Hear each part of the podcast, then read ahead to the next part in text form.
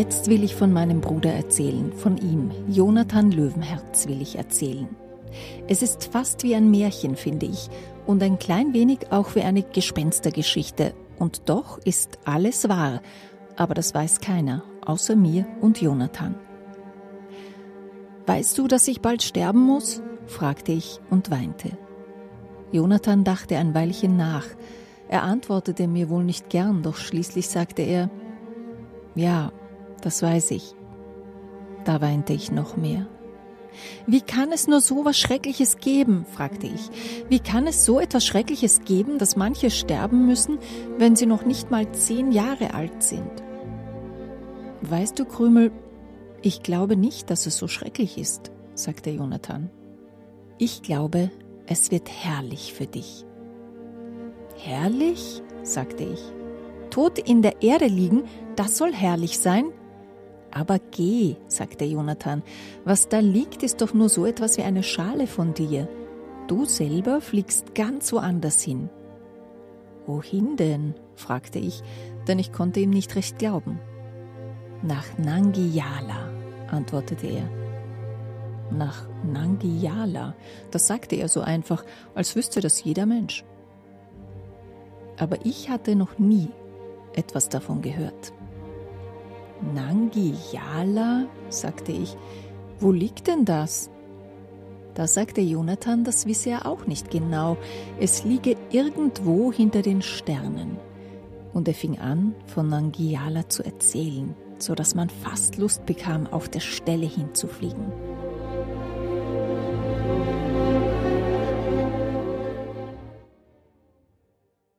Diese Lesestelle stammt aus dem Buch Die Brüder Löwenherz von Astrid Lindgren. Und es ist eines der Bücher, die in der Therapie mit sterbenskranken Kindern auf dem Lichtblickhof eine Rolle spielen. Radioklassik unterstützt in der diesjährigen Weihnachtsaktion die Arbeit des Lichtblickhofs auf den Steinhofgründen. In der heutigen Sendung geht es um Astrid Lindgren und ihre Brüder Löwenherz. Denn Lindgren scheut in diesem Buch das Sterben nicht. Sie leistet einen wesentlichen Beitrag zur Enttabuisierung dieses Themas in der Kinderliteratur. Die Brüder Löwenherz ist eine Trost- und Mutmachgeschichte angesichts kindlicher Todesangst. Zum Inhalt. Karl und Jonathan Löwe sind zwei Brüder von neun und dreizehn Jahren, die unter sehr ärmlichen Verhältnissen aufwachsen. Karl, genannt Krümel, ist von Geburt an ein krankes Kind, und wie er erfährt, wird er bald sterben müssen. Jonathan, sein kluger älterer Bruder, nimmt seinem Bruder die Angst vor dem Tod und erzählt ihm von Nangiala, einem wunderschönen Land, in dem man nach seinem Tod weiterlebt. Wider Erwarten stirbt jedoch zuerst Jonathan, als er seinen Bruder aus einem brennenden Haus rettet. In einem Nachruf wird Jonathan als Löwenherz bezeichnet. Kurz darauf fühlt Karl, dass er nicht mehr lange leben wird und findet sich tatsächlich dann in Nangiala im Kirschblütental wieder.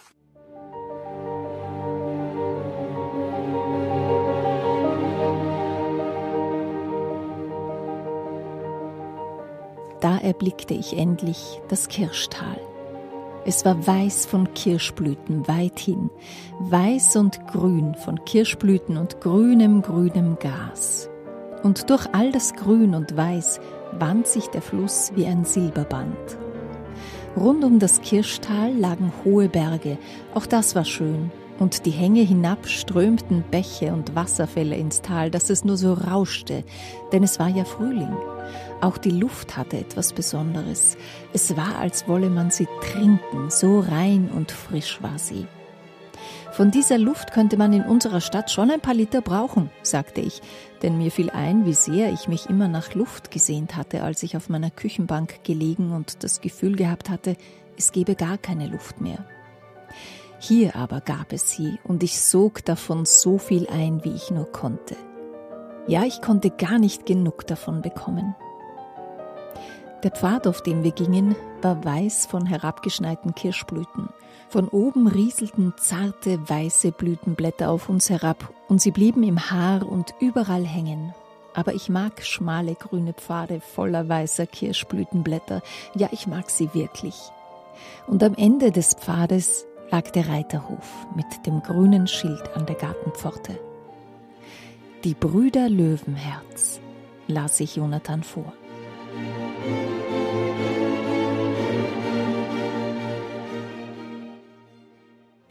Der evangelische Theologe Roland Mettenbrink aus Deutschland hat sich mit dem Werk Astrid Lindgrens befasst.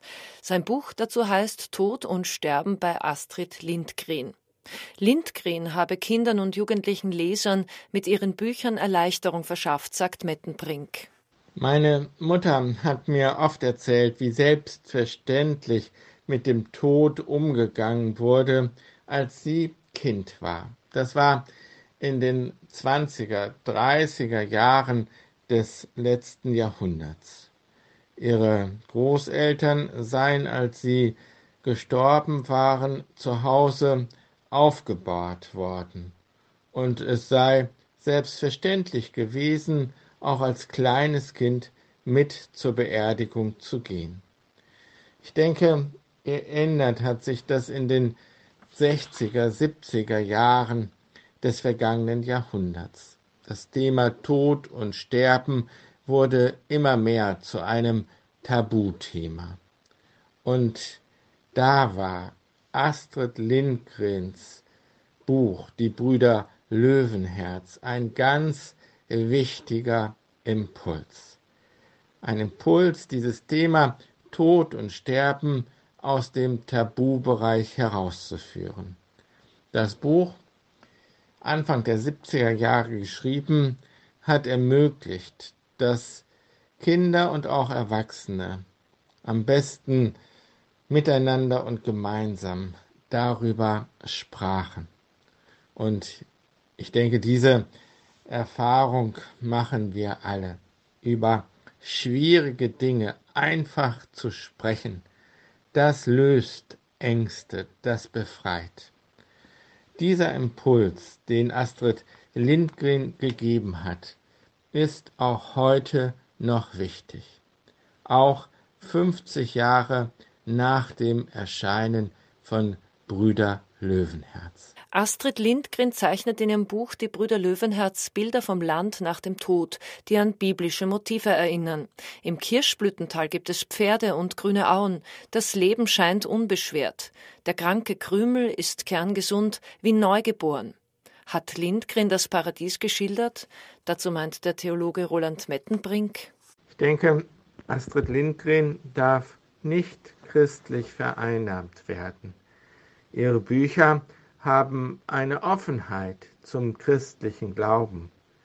Sie selbst hat sich als Agnostikerin bezeichnet, also nicht als eine Atheistin, also schon als jemand, der die Wahrheitsfrage letztlich offen hält und nicht die Möglichkeit der Existenz Gottes verneint. Ich habe ihre Haltung als religionsoffenen Agnostizismus im Kontext des Christentums charakterisiert. Ich sehe das auf einer Linie zu Paulus. Paulus, der sagt, unser Wissen ist Stückwerk. Astrid Lindgren hat christliche Praxis bis zum Ende festgehalten. Sie hat nach ihrem eigenen Zeugnis gebetet und da gibt es einen schönen Satz von ihr, wenn ich in einer großen Schreibarbeit stecke, sage ich, bitte, lieber Gott. Abgesehen, ob sie an das Paradies geglaubt hat, ist zu sagen, sie hat gewusst, wie wichtig für Kinder positive, mutmachende Bilder sind, gerade wenn es um das Ende des Lebens geht. In die Brüder Löwenherz gibt es nicht nur das Kirschblütental, sondern auch das Heckenrosental. Dort regiert der Gewaltherrscher Tengil. Die Dörfler werden im Heckenrosental von Tengils Gruppe, einer Art Waffen-SS, gefangen gehalten. Jonathan macht sich auf ins Heckenrosental, um die Bewohner vom Leid des bösen Herrschers zu befreien. Am Ende führt die Geschichte der Brüder Löwenherz zum Anfang zurück. Jonathan kämpft mit dem Drachen Kattler und wird vergiftet. Aber es gibt noch eine Lösung, und zwar den Sprung ins neue Land Nangilima. Krümel muss nun das Gleiche für seinen Bruder tun, das er auch für ihn getan hat. Er nimmt ihn und sie springen in ihre neue Existenz, in der Jonathan auch wieder geheilt ist.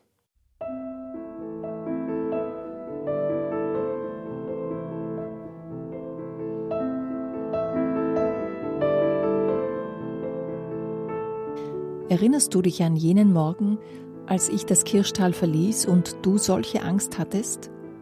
Weißt du nicht mehr, was ich damals gesagt habe? Komme ich nicht zurück, dann sehen wir uns in Nangilima. Und er erzählte mir von Nangilima. In Nangilima, in Nangilima, sagte Jonathan mit dieser Stimme, die er immer hatte, wenn er etwas erzählte. Dort ist noch die Zeit der Lagerfeuer und der Sagen. Dann gibt es dort also auch Abenteuer, die es nicht geben dürfte, sagte ich. Aber da erklärte mir Jonathan, dass in Nangilima nicht die grausame Sagenzeit herrsche, sondern eine heitere Zeit voller Freude und Spiel. Ja, dort spielten die Menschen. Natürlich arbeiteten sie auch und halfen einander bei allem, aber sie spielten auch viel und sangen und tanzten und erzählten Märchen. Wir könnten in den Wäldern umherreiten und uns bald hier, bald da ein Lagerfeuer machen. Wenn du wüsstest, was für Wälder es in den Tälern von Nangilima gibt. Und tief drinnen in den Wäldern liegen klare kleine Seen. Wir könnten uns jeden Abend an einem anderen See ein Lagerfeuer machen und Tage und Nächte fortbleiben und dann wieder nach Hause zurückkehren.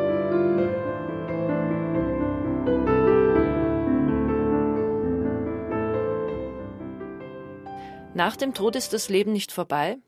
Astrid Lindgren jedenfalls sieht den Tod als Lebensabschnitt. Zuerst lebt man auf Erden, danach kommt man nach Nangiala und weiter lebt man in Nangilima.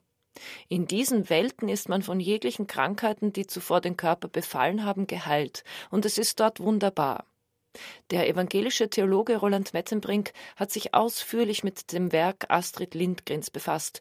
Über die Bedeutung von Nangiala und Nangilima sagt er: Nangiala und Nangilima weisen für mich zwei Aspekte hinsichtlich von Sterben und Tod auf. In Nangiala geht es um Gemeinschaft, eben nicht um Einsamkeit, in Anbetracht von Sterben und Tod. Für ein Kind ist das Schlimmste die Einsamkeit. Die beiden Brüder lassen sich nicht im Stich. Sie stehen einander bei, helfen einander, bestehen Abenteuer gemeinsam.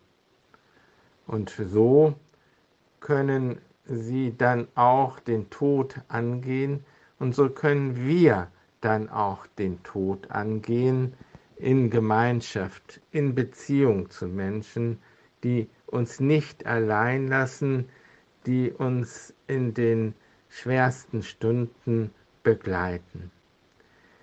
Nangilima ist gekennzeichnet durch das wunderschöne Licht. Ich sehe das Licht nicht ein kaltes, abschreckendes Licht, sondern ein warmes Licht. Zum Schluss steht das warme Licht.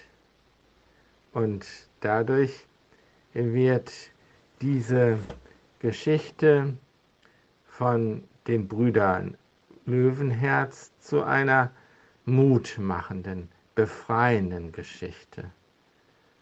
Und es ist das, was dann schließlich am Ende kommt, etwas Mutmachendes, Befreiendes, ein warmes Licht.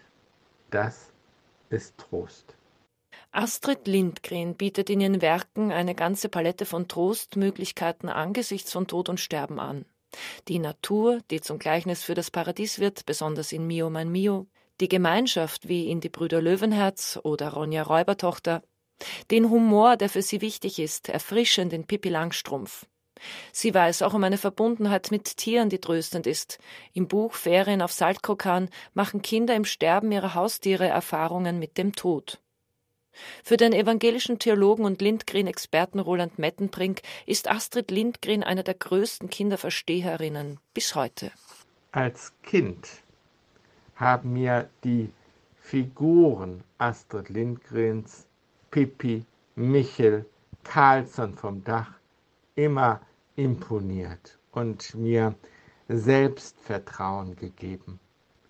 Astrid Lindgren ist so gar nicht moralisch und belehrend. Und bis heute denke ich, bei allem Respekt und aller Höflichkeit, ein bisschen Frechheit darf es auch ruhig sein. Eine, ein bisschen Frechheit der dieser Erwachsenenwelt den Spiegel vorhält. Auch wenn das Erscheinen ihrer Bücher mehr als 50, ja gar 70 Jahre zurückliegt. Ich denke, sie sind immer noch lesenswert.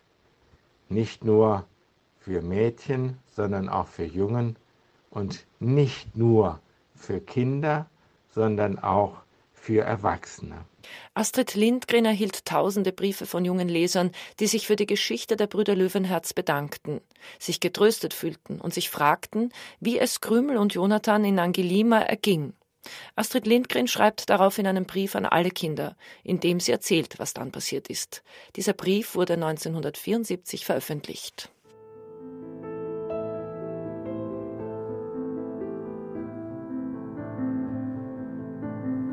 Ihr wünscht euch, dass ich noch ein Buch schreibe und darin erzähle, was in Angelima geschah. Nein, ein neues Buch von Jonathan und Krümel wird es leider nicht geben. Aber ich kann euch, nur euch und nur hier in diesem Brief erzählen, wie es den beiden auf dem Apfelhof in Angelima erging. Jonathan und Krümel ritten durch die Wälder, genauso wie Jonathan es vorhergesagt hatte. Sie machten sich bald hier und bald dort ein Lagerfeuer und blieben Tage und Nächte lang fort und schwammen und tauchten in den Seen, aber sie kehrten immer wieder nach Haus zu Matthias zurück. In Angelimas Wäldern gab es keine Wölfe, aber es gab dort Wildhunde. Eines Abends, als Jonathan und Krümel an ihrem Feuer lagerten, kam ein Wildhund angeschlichen. Anfangs wagte er sich nicht nahe heran, aber schließlich legte er sich neben Krümel nieder. Und als Krümel ihn streichelte, wedelte er mit dem Schwanz. Es war ein Wildhund, den es zu den Menschen hinzog.